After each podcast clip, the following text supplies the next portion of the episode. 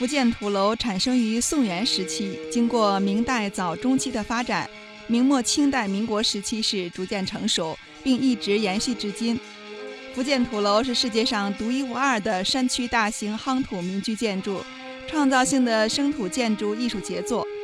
福建土楼依山就势，布局合理，它吸引了中国传统建筑规划的风水理念，适应聚族而居的生活和防御要求，巧妙地利用了山间狭小的平地和当地生土、木材、鹅卵石等建筑材料。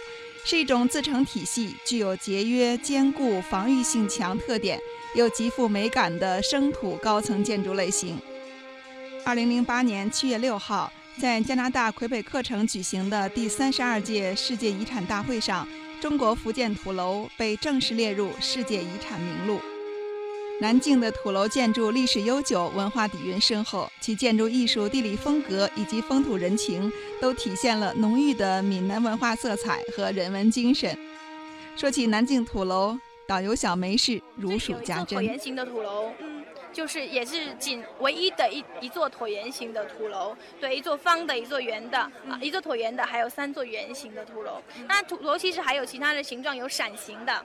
就像我们称的这个伞伞伞啊，也有扇形的，嗯，扇形的，那也有交椅型的，后面比较高，前面比较低，交椅型的，双环形的，就是两两环的这个土楼，还有这个半月形的，建一半的这个半月形，嗯，就一边的这个半月形，还有围裙形的，像围裙一样这个围裙形，各种形状的的土楼。那这个有什么讲究？比如什么情况下是盖圆的，什么情况下是盖扇形的？嗯，据说呢，最早呢是建方形的土楼，最早建的，因为祖宗我们这边也都是从中原河南呢，河南洛阳地区搬迁过来的。那么以前呢，最早都是建方形，像像北京的四合院呢，也都是方的。那么后来呢，发现方形的土楼有很多的缺陷，比如说有四个死角。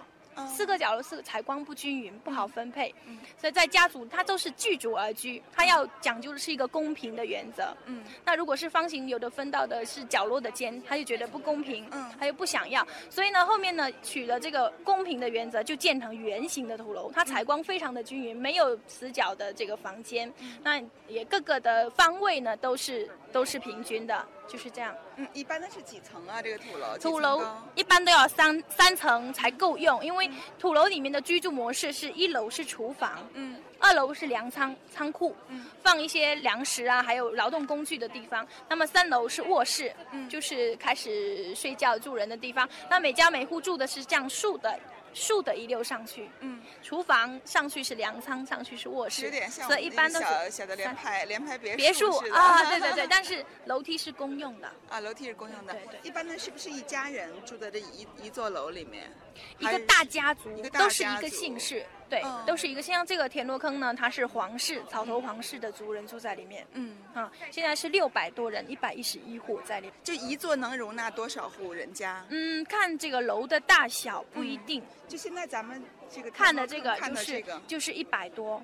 土楼是用什么粘合剂来建的呀？嗯，它这个啊土呢是山上挑回来没有见过阳光的这种生土，嗯，这种生土的粘性非常的强。那有的还会加一些啊生石灰啊、红糖啊、糯米啊这些，红糖啊、糯米是增加这个土的粘性。嗯，那其实我们在夯土楼的时候是夯完一层要放着晒干，嗯，起码要晒一年，然后再往上再夯一层，再晒干，因为晒干把这个水分晒干，它就。土墙就非常结实，在晒的过程当中，我们还时不时要再给它夯一夯，就是让它这个土楼更结实，这样子。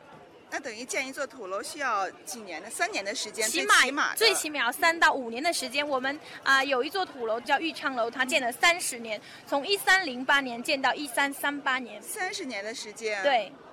那个为什么这么长时间呀？因为它很土楼也比较大，这个土也比较那呃，因为它之前是很多这个家族一起合资来建的，就是五个姓氏，嗯刘罗张唐范五个姓氏的族人一起来建的。那后面啊，可能是因为资金上的一些问题，还有建筑上的问题，建了三十年。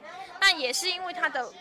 工程是非常浩大的，非常浩大，所以用了非常久的时间来建这座土楼。嗯，呃，最小的土楼是最小的土楼在南坑镇的翠林楼，直径是五点四米，只有七个房间。嗯，小型一点的土楼，它就是大门对进去的，有一个厅堂。嗯，这个厅堂呢是供这个神像的地方，就正对着我们一个圆形的土楼，就大门正对进去的那个房间，就是那个房间它。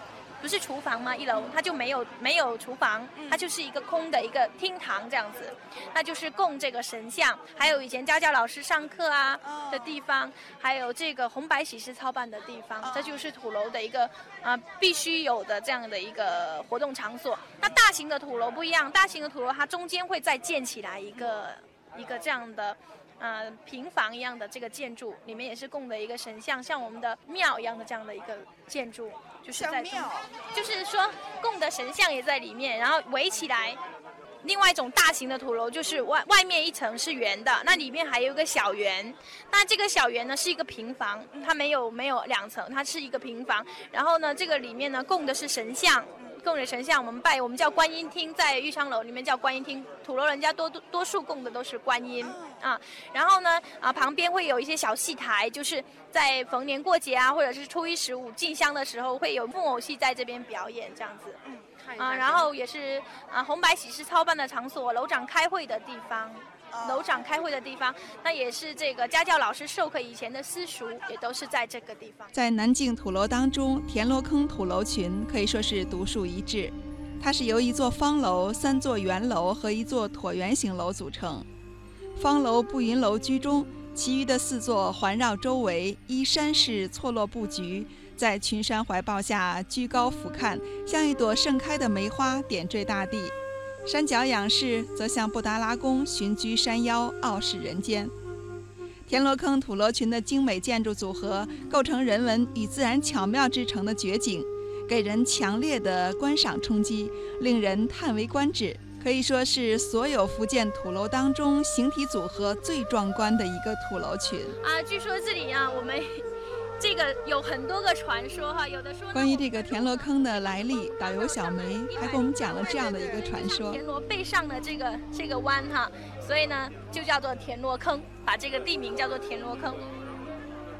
那也有传说呢，就是因为这里的啊祖宗原来在这里呢是放养母鸭卖鸭蛋为生的啊，那。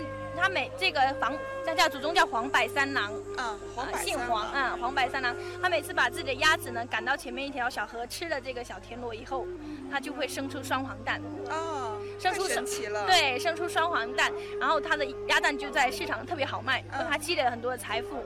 那么呃有一天呢，就是嗯啊他在放养母鸭的时候，天气就乌云密布了，他要回家了，赶着他的母鸭回家，就听到有个姑娘的呼救声，嗯，然后他就。很奇怪，这深山里面怎么会有姑娘呢？然后他就循声看去哈，就是有一个大石头后面呢，有一个姑娘呢，就就在这边有一个毒蛇，一个一头一一条的毒蛇要 围攻他，就是攻啊攻击他。那后面他就英雄救美，就救了这个姑娘。那么这个姑娘啊救下来以后呢，就跟这个黄白三郎说，其实我是生活在这里很呃的一个修炼多年的这个田螺姑娘。他就是被他的勇敢呐和他的勤劳所打动了，所以呢，希望能跟他啊结为夫妻，能够在这里繁衍后代啊。那这个黄白山呢，后面就跟这个田螺姑娘呢，就一起生活在我们这个田螺坑里面，所以后面把这个地名也叫做田螺。